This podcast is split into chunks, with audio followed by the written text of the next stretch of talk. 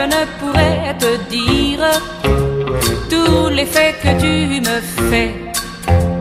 Dès que tu me donnes tes lèvres, mon sang me mord et tout se met à tourner. 39 de fièvre. Ça circule comme dans les marmites de l'enfer. 39 et je brûle, je sens flamber la fièvre dans. Карантин по-французски. Это подкаст Международного французского радио РФИ.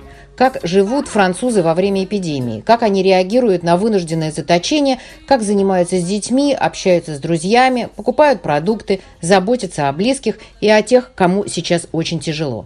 Наш подкаст обо всем этом. Вести его мы будем вчетвером. Я Гелия Певзнер. Я Ксения Гулия. Я Анна Строганова. И я Сергей Дмитриев. Неделю назад Франция вслед за Италией и Испанией оказалась в абсолютно новой реальности. С 17 марта правительство ввело строгие ограничения на передвижение, чтобы бороться с распространением нового коронавируса. Пока на две недели, но карантин, скорее всего, продлится дольше. В самом начале эпидемии многие во Франции не воспринимали угрозу всерьез. Обычная жизнь продолжалась, работали рестораны, кафе, кинотеатры, в метро толпились люди в час пик. Сейчас все радикально изменилось. Для выхода из дома нужна уважительная причина. Это может быть, например, поход за продуктами или к врачу. Каждый, кто выходит на улицу, должен иметь при себе специальный бланк, напечатанный на принтере или написанный от руки – там должны быть указаны ваше имя, фамилия, адрес и, собственно, причина выхода из дома. Полицейские и жандармы следят, как соблюдается карантин. Нарушителям грозит штраф в 135 евро. Некоторых злостных нарушителей даже отправляют под стражу. Власти и врачи настоятельно призывают всех не выходить из дома.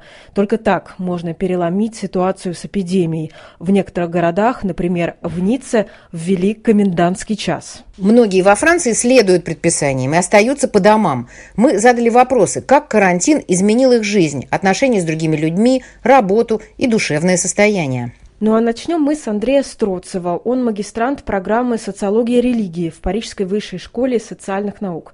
Он живет в общежитии при Доминиканском монастыре, почти как в историческом романе, с погребом, где хранится старое вино, с библиотекой, с монастырским рефекторием, где каждый готовит для всех по очереди. Андрей рассказывает о первом дне карантина, когда все еще было в нове и было не совсем понятно, что несут грядущие дни. Меня зовут Андрей Строцев, я из Минска, из Беларуси.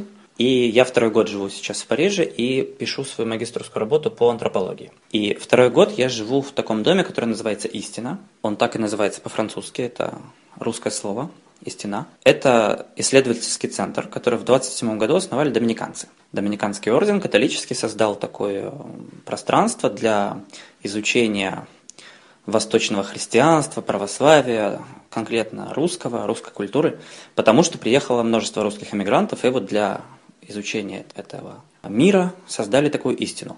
Но сейчас это уже не связано напрямую ни, ни с Россией, ни, ни с православием. Это такой христианский экуменический центр, при нем издается журнал, и при нем есть резиденция, в которой живет несколько человек а, разных традиций, конфессий из разных стран, православные, протестанты, католики. Каждый занимается тем, чем должен, кто-то учится, кто-то работает, но раз в неделю есть общий ужин. А сперва у нас молитва небольшая в часовне, потом у нас, собственно, ужин, а потом какие-нибудь дискуссии, обсуждения.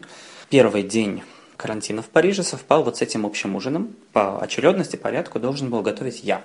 Забавно было немного утром, когда я до 12, до введения этого нового режима, ходил за продуктами для себя, но я еще покупал еду на, на вечер для ужина, и было много смешного, например, то, что нельзя было купить макароны в первом магазине, пришлось идти в следующий, и только там я их нашел. Все разобрали, макароны разобрали, а я как раз собирался сделать такую пасту, песто из солидарности с Италией. Вот, но в итоге все нашел, все приготовили. Но еще я не знал, сколько же нас будет, и поэтому рассчитывал, что нас будет чуть побольше. Оказалось, что нас совсем мало, потому что многие люди поехали в свои города, особенно те, кто живет во Франции. Поэтому сейчас здесь остались только иностранные жильцы, и здесь вот мы сейчас втроем. Я из Беларуси, мой сосед из Африки и еще один сосед из Англии. И мы втроем и поужинали, и монах, доминиканец, который с нами все это организовывает. То есть была, как всегда, короткая молитва, и молились за жертв болезни, за, за врачей. В общем, как-то в свободном режиме разные люди вспоминали, кому в этот момент тяжелее. Вот, а потом был, был ужин, и из подвалов монастыря достали бутылку вина хорошего. В общем, все в таком средневековом режиме. Перешли в режим крепости, как бы у которой есть запасы разные. Все это по-своему интересно, даже это некоторые есть в этом элемент игры.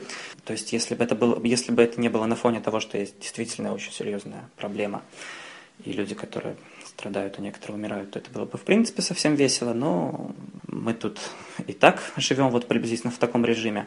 Менять ничего радикально не стали, кроме того, что просто некоторые уехали. У нас тут и так у каждого своя комната, как бы мы постоянно убираем дом, Сейчас просто немного распределили их заново, эти обязанности, и ввели какие-то дополнительные меры безопасности. А так, единственное, что, к сожалению, например, библиотеки. Библиотека, которая прямо под моим полом, тоже доминиканская библиотека, в которой я работал, она сейчас закрыта, и поэтому писать свою магистрскую работу я смогу только из комнаты. Но как раз это я и планировал делать этой весной. А на следующей неделе есть у нас мысль, чтобы, может быть, организовать видеоконференцию со всеми остальными жильцами этого дома, которые сейчас разъехались, созвониться и поделиться своими переживаниями за эту неделю. Женя Израилит, еще один житель французской столицы, к которому мы обратились с вопросами. До карантина он вел очень парижскую жизнь. Много встреч и знакомств, спорт, кафе, общение. С началом карантина общение стало виртуальным. На своей странице в Фейсбуке он развлекает друзей, чтобы тем было не так одиноко.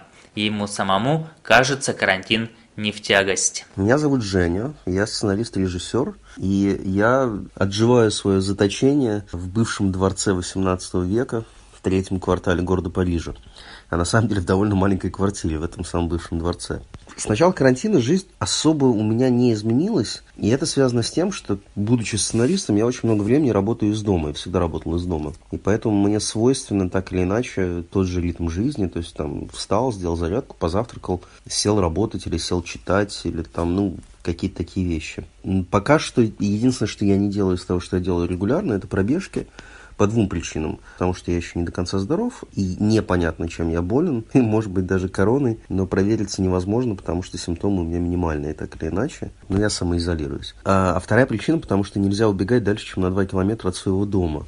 А для меня ну, бежать 2 километра от дома это как-то совсем мало. Не очень интересно. Что я могу сказать по поводу того, как жизнь действительно изменилась? Наверное, только то, что сейчас абсолютно неважно, в какой день недели идти за продуктами. Я к панике не склонен, и поэтому с улыбкой посмотрел, как все побежали опустошать полки там в день э, заявления Макрона. С тех пор был в магазине несколько раз, полки забиты продуктами, все хорошо приятное ощущение того, что пойду я в магазин в пятницу или в субботу, вряд ли что-нибудь изменит с точки зрения очередей и всякого такого. Людей, в принципе, в магазинах я пока практически не видел. Конечно, это заточение, оно довольно забавное с точки зрения того, что вдруг появилось еще больше свободного времени. То есть раньше я мог тратить время на какие-то встречи важные, там, походы в кино, встречи с друзьями. Сейчас э, этого всего нет, и поэтому я, например, вот впервые за 12 лет помыл окна. Также я пишу я надеюсь, что какие-то забавные заметки в Facebook, чтобы как-то развлекать читателей, которые более склонны к какому-то негативу, чем я. Работу тоже никто не отменял. У меня много, у меня несколько текущих проектов, которые так или иначе надо писать. Еще не все продюсеры спрятались от мира, поэтому еще есть с кем дискутировать, хотя бы в режиме там конференции по WhatsApp или Skype или чему-нибудь еще. Ну и также встречи с друзьями по Skype в отсутствии возможности встречаться лично. Вчера мы устроили такой групповой скайперок, как назвал наш общий друг. Обидно, что никого особо не пригласишь на свидание, но во всяком случае, если пригласишь и тебе откажут, ты знаешь, что это точно не из-за тебя. А это уже плюс. Социальная дистанция сейчас крайне важна, чтобы помешать вирусу распространяться. Чтобы преодолеть эту дистанцию, многие сейчас организуют виртуальные вечеринки по видеосвязи, чтобы поддержать общение с друзьями. Компании встречаются в назначенное время в скайпе, в мессенджере и в других приложениях. Главное тут хорошее настроение и быстрый интернет. Но в карантин не всем так же легко – Продюсер французского телеканала Аня Заленская переживает его в кругу семьи вместе с детьми и мужем. и все вроде бы неплохо, дни наполнены занятиями с детьми и домом, но ее беспокоит собственное состояние. Это Аня Залинская из Парижа. А, я живу в парижской квартире не очень маленькой, с двумя детьми, 10-14 лет, и с мужем. И мы находимся в этой ситуации, так сказать, заключения, как все остальные люди. У нас нет террасы и балкона, к сожалению, но квартира не маленькая. И это уже не так плохо, потому что я знаю, как некоторые мои знакомые живут, это отдельная история. Дети переносят, к счастью, очень хорошо. У маленькой десятилетней Лизы постоянные приходят уроки из ее школы, и она довольно сильно занята уроками. А более старшие у них тоже есть там на интернете некая координация, при которой она получает уроки, готовится к экзаменам. Их тоже довольно много. Более того, они учатся в то, что называется здесь консерватуар, а на самом деле это, конечно, музыкальная школа. Маленькая Лиза учится по классу пианино. Я смотрю за тем, чтобы она каждый день играла, продолжала играть. Мир не останавливается. А Полина учится по классу скрипки, тоже играет. Мало на скрипке, к сожалению, но очень много на пианино, которым она занимается отдельно, частным образом, но всю жизнь, которую она очень любит. Дети, к счастью, все это ситуацию пока что выносит очень даже ничего. Вот сегодня мы, например, занимались много-много уроками, и потом много-много уборкой. А вот я как-то неожиданно для себя реагирую не очень адекватно, потому что в обычное время, когда я очень занята, я, тем не менее, нахожу время на то, чтобы почитать два, иногда даже три часа в день, послушать музыку и посмотреть кино. И ложусь из-за этого я крайне поздно, потому что я считаю, что моя привилегия это все-таки дать себе возможность э, читать и смотреть кино, например или слушать музыку. А тут, когда вот эта невероятная странная ситуация случилась, я поняла, что вместо того, чтобы с утра до вечера смотреть кино, слушать музыку, изучать какие-то там, играть на пианино, на котором я учусь, читать, читать, читать, читать. Ничего этого не происходит удивительным образом. Мне ничего не хочется. Вчера я начала два документальных фильма ну, один про тюря носительности довольно забавное, интересное, другое про что-то еще тоже крайне интересное. Я не смогла их смотреть.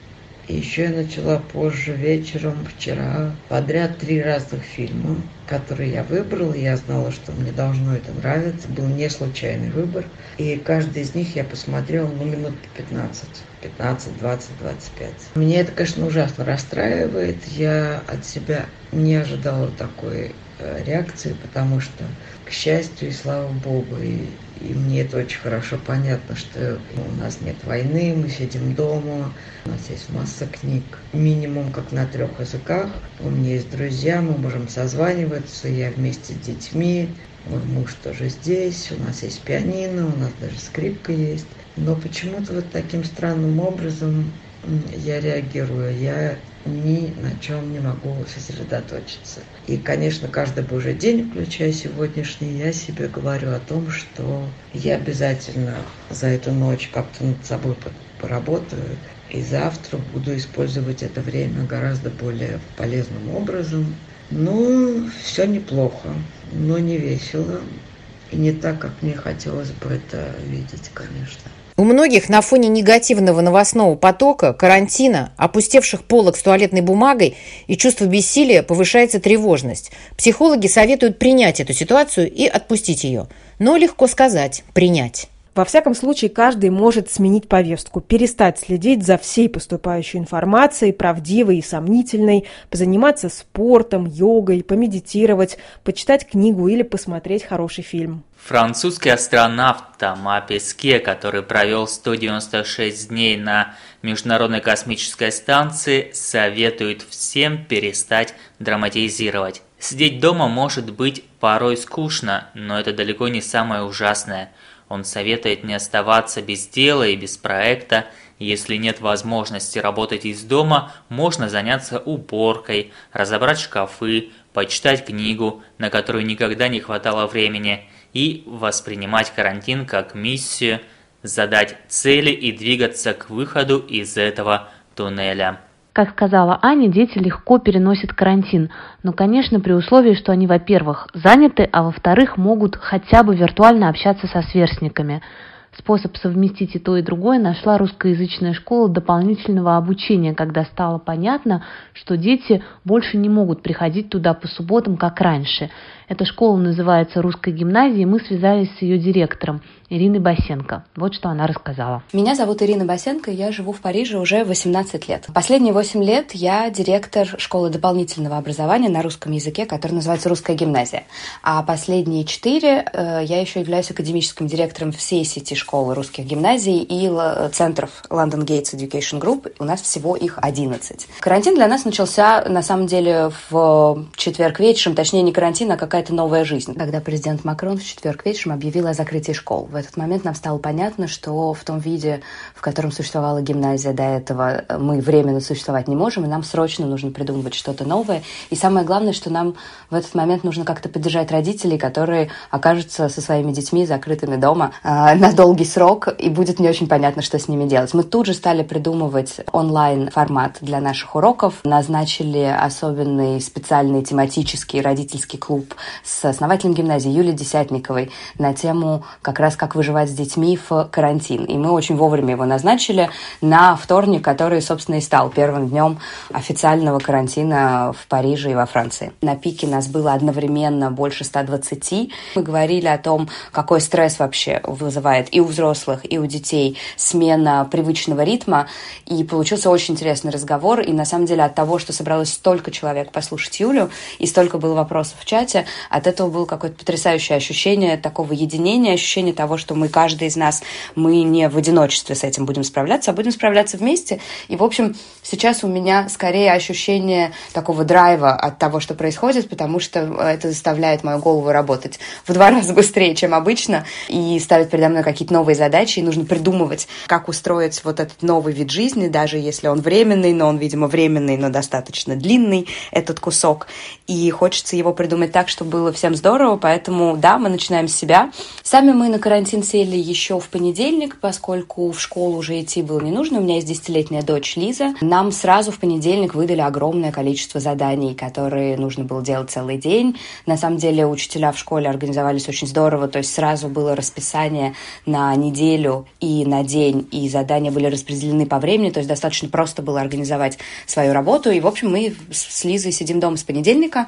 Я работаю в полтора раза больше, чем я работала до этого, потому что сейчас очень э, нужно быстро придумать за неделю, как все те уроки, которые обычно шли у нас в гимназии по субботам, перевести в режим онлайн занятий, для какого возраста, каким образом, как мы будем делать уроки арта, как мы будем делать уроки музыки, как мы, в конце концов, будем репетировать к летнему спектаклю, который у нас назначен на июне, к которому уже распределены роли, и есть сценарий, и очень не хочется останавливать репетиции. В общем, все вот это нужно придумать, не говоря уже про математику, про русский, поэтому я работаю практически без остановок. Лиза занимается своими школьными заданиями, но мы, чтобы в этом состоянии закрытом дома не сходить с ума, мы сразу договорились в первый же день, сели и придумали целый список вещей, которые мы хотим делать вместе и которые наш день немножко разбавляют. Мы решили, что мы будем немножко работать, немножко танцевать, немножко работать, немножко танцевать, и мы это действительно делаем. Мы решили, что мы разберем половину шкафов в нашем доме, а даже если карантин продлится долго, то, может быть, и все. Мы решили делать друг другу какие-то приятные подарки в течение дня, которые будем делать сами. И самое главное, мы, конечно, очень придерживаемся какого-то ритма, о котором мы договорились заранее. Поэтому ни понедельник, ни вторник, который стал первым днем официального карантина, для нас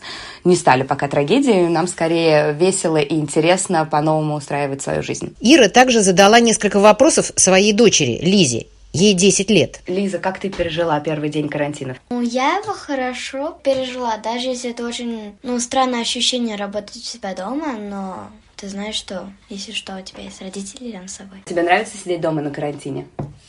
Ну, да, потому что тебя не подгоняют, как в школе.